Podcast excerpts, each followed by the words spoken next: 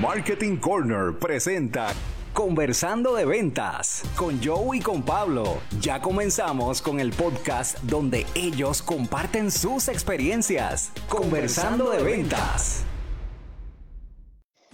Amigas y amigos, buenos días, buenas tardes, buenas noches, madrugada, a las horas que nos estés viendo. Bienvenidos a este capítulo ¿Qué número pasa, Pablo? 17 de Conversando ¿Verdad? de Ventas con Joe, capítulo 17.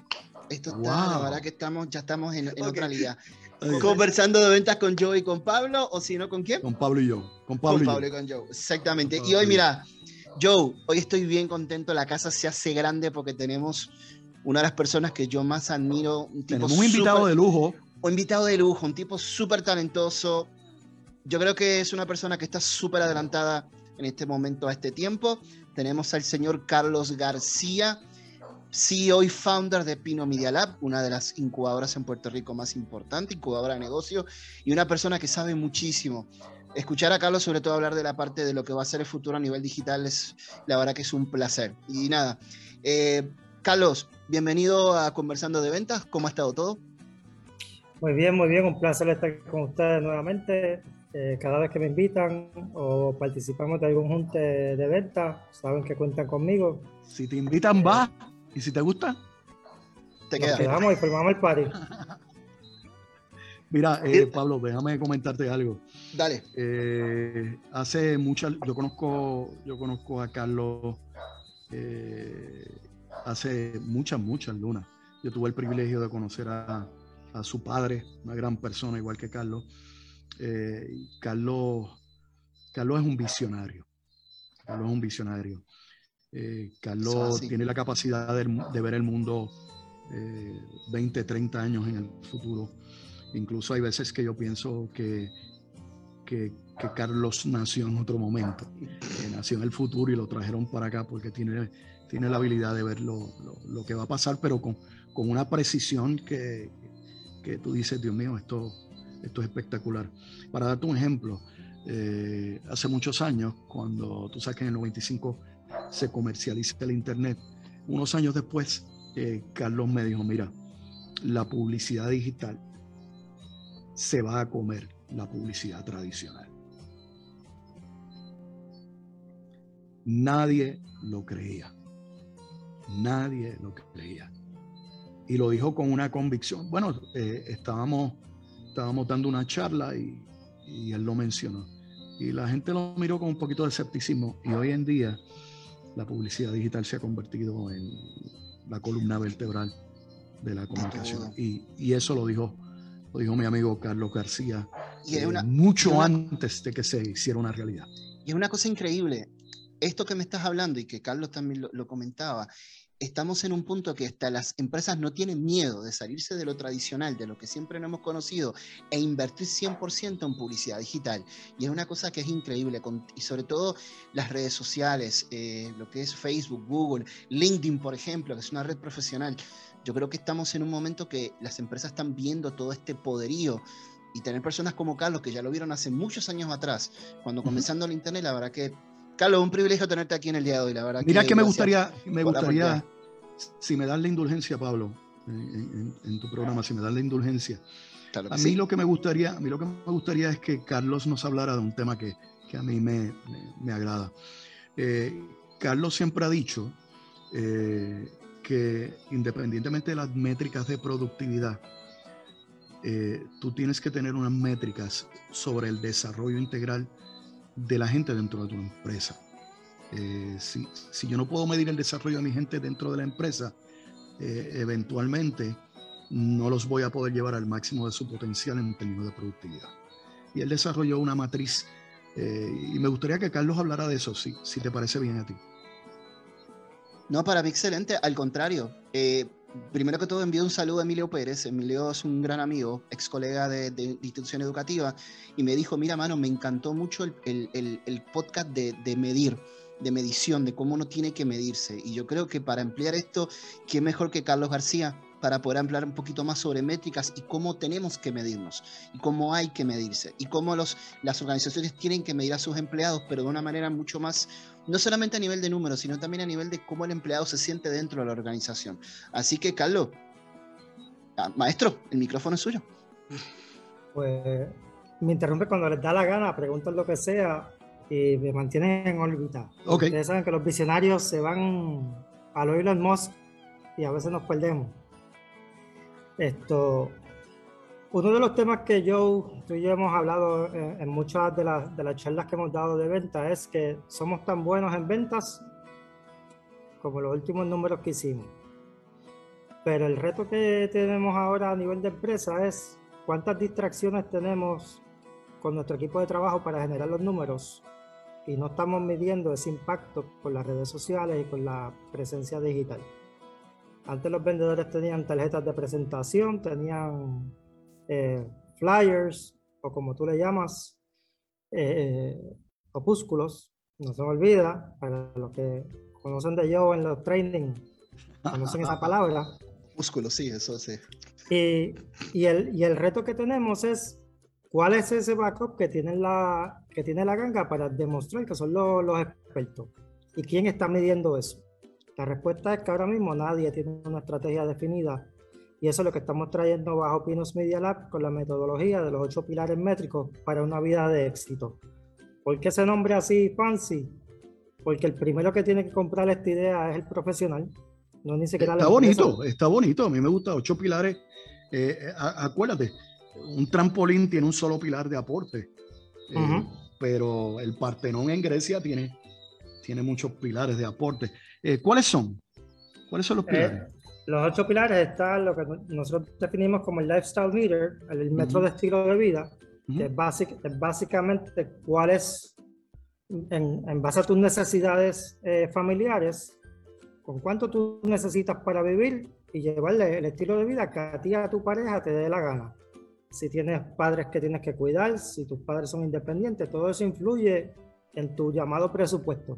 ¿Por qué yo no le llamo presupuesto? Porque es que hace todo el mundo en las empresas con los presupuestos.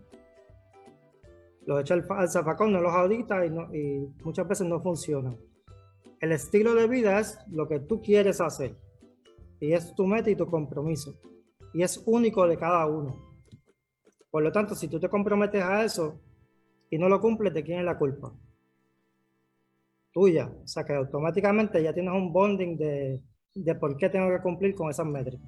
Y es interesante, a nivel de mercadeo, estilo de vida es cómo la gente utiliza su tiempo y recursos. Claro, y si vemos Instagram, que vende una imagen de estilo de vida, que es el, el lo que llaman ahora el, la, el marketing aspiracional, como lo hacía Porsche con los carros, que ha sido de toda la vida. Ellos empezaron a marcar la marca desde, desde que son de chiquitos de 4 o 5 años.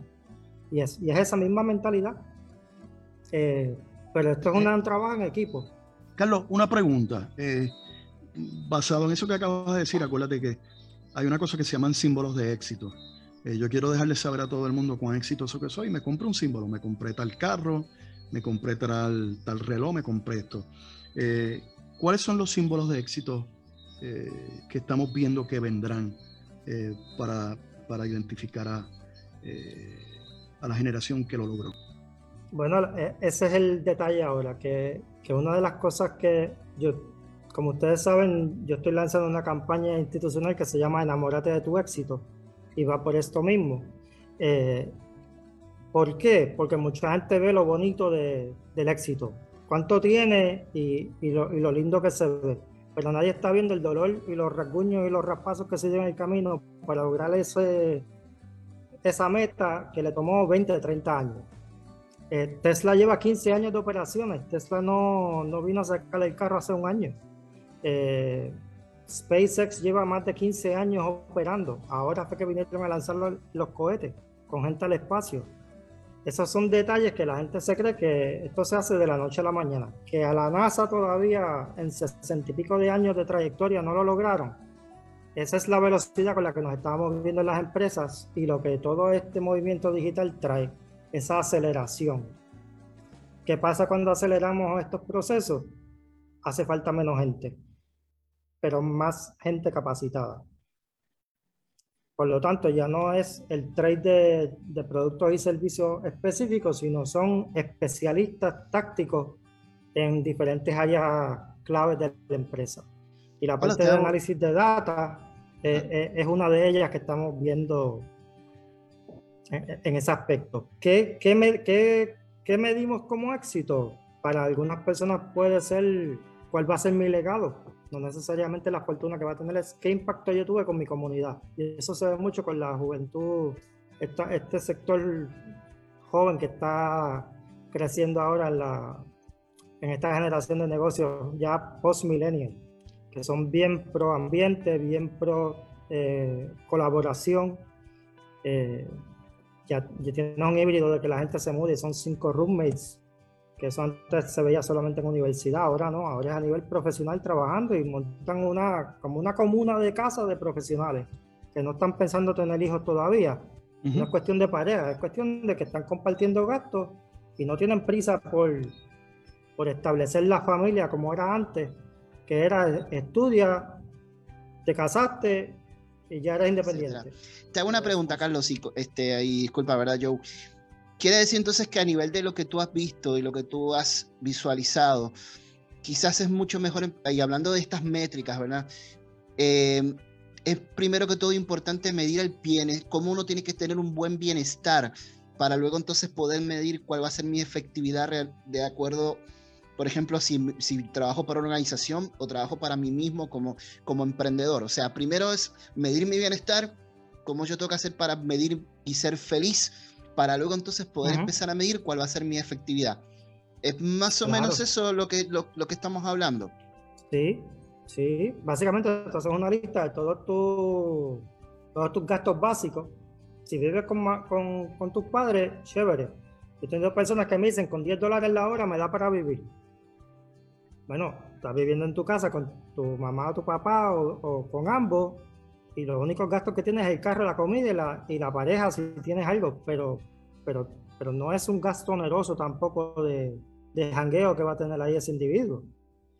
Esto, porque sabemos lo que cuesta un almuerzo hoy en día en la zona metropolitana eh, de, una, de, una dieta moderada, no, no comiendo lo que te va a romper la dieta.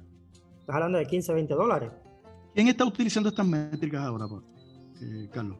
Eh, son pocos, son pocos. Eh, hoy en día el que, el que está en LinkedIn por lo general, que, está, está, usando un CRM y lo domina, que está usando plataformas como Domo o Microsoft Power BI, que son de visualizaciones, pues estos que sean estadísticos y financieros, que tienen ese híbrido de, de análisis, probablemente ya las trabajan para, para su diario vivir. Pero... Por, tu experiencia, ¿cuándo, ¿cómo tú visualizas que estas métricas de lifestyle se integren al uso y costumbre de los negocios? ¿Para cuándo tú ves eso pasando?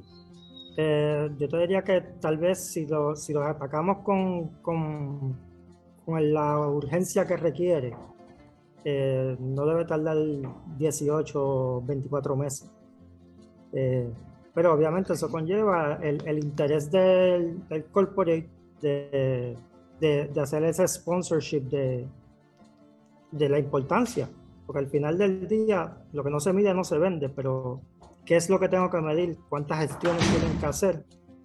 ¿Y, y qué es lo que me está impactando esa, esos resultados? Te hago la pregunta. ¿Tú crees que este tipo de, métricas que tú estás hablando, que son bastante comprensivas, y, o sea, va mucho más allá que solamente una métrica de números y de resultados?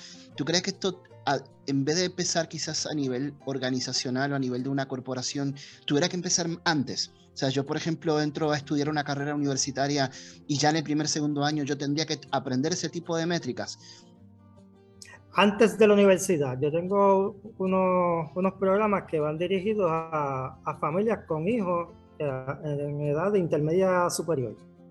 ¿Por qué? Porque ya cuando tú salgas de escuela superior que vas a la universidad, ya tú debes tener una base de datos de contactos que te van a llevar de la mano como mentores de tu carrera profesional.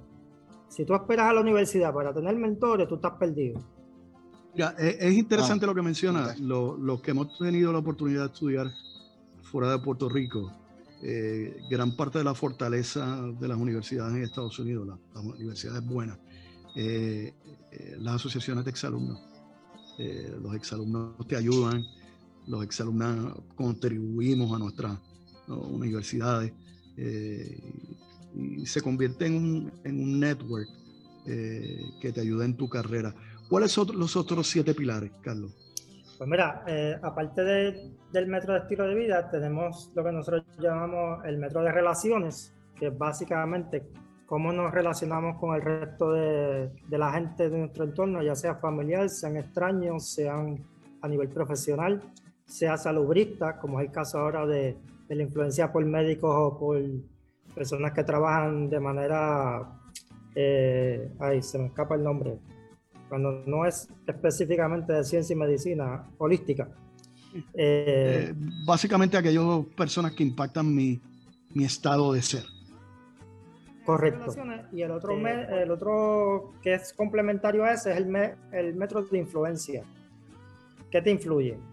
Porque la, cómo nos relacionamos es una cosa con otros seres o con cosas materiales, nos relacionamos con ambas. Y, y cómo nos relacionamos en la parte espiritual también, está incluido ahí. Y la otra parte es qué nos influencia y cómo influenciamos.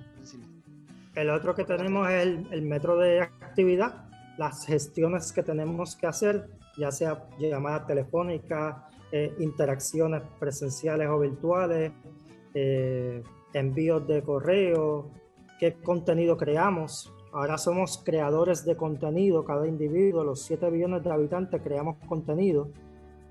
eso no depende de un canal de televisión, de radio, de prensa. O sea, cada, cada persona es un medio de comunicación. Es como lo tenemos que ver. Y nosotros tres ahora mismo, nosotros, si tú tienes 100 contactos únicos, Pablo, Joe, tú tienes 100 contactos que son tuyos y yo tengo 100 y nosotros tres estamos conectados, entre nosotros ya tenemos una audiencia de un, de un millón de personas. ¿Por qué? Porque los 100 míos por los 100 de Pablo y cada uno tiene 100, son 10 mil. Y esos 10 mil con los 100 tuyos, pues ya tienes un millón. Es más audiencia que un vocero, un metro o un guapa televisión.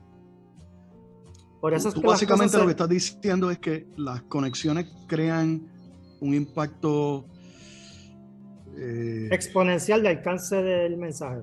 No aritmético, sino a, nivel exponencial. Correcto. Eh, esa es la 4. Esa es la 4. Después sigue el. Después sigue lo que nosotros llamamos el metro, el metro de riqueza. Porque volvemos, los límites que nosotros nos impongamos. Si yo soy el, el que está pensando de que, pues cuando pase, pasó, pues, pero nosotros tenemos que tenerlo, y yo lo defino en 24 categorías de lo que es riqueza, eh, que puede ser un impacto como, como de... Eh, no, no, lo quiero hacer un amarre con, con, mindset, porque mindset es un pilar aparte, el, metro de mentalidad. Pero, por ejemplo, tú tienes que tener una mentalidad de, de, de tener eh, esa mentalidad de riqueza de ganador porque si, si tú estás con una mentalidad de que siempre estás perdiendo, pues tú no vas a generar, no vas a, no vas a lograr metas, porque estás pensando en que, que no vas a cerrar. Pues mira, si tú estás pensando en que no vas a cerrar, ¿cuál es la probabilidad que te sientes con el cliente y te compre?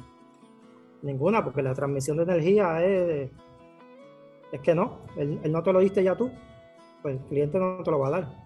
Eso es así. Eso es así. Esa es la eh, quinta. ¿Cuál es la sexta? Eh, la sexta, el. ¿Estamos en la sexta o en la séptima? No, vamos a la sexta. La de riqueza. Terminamos eh, con la de riqueza. Está el metro de prioridades. ¿La próxima?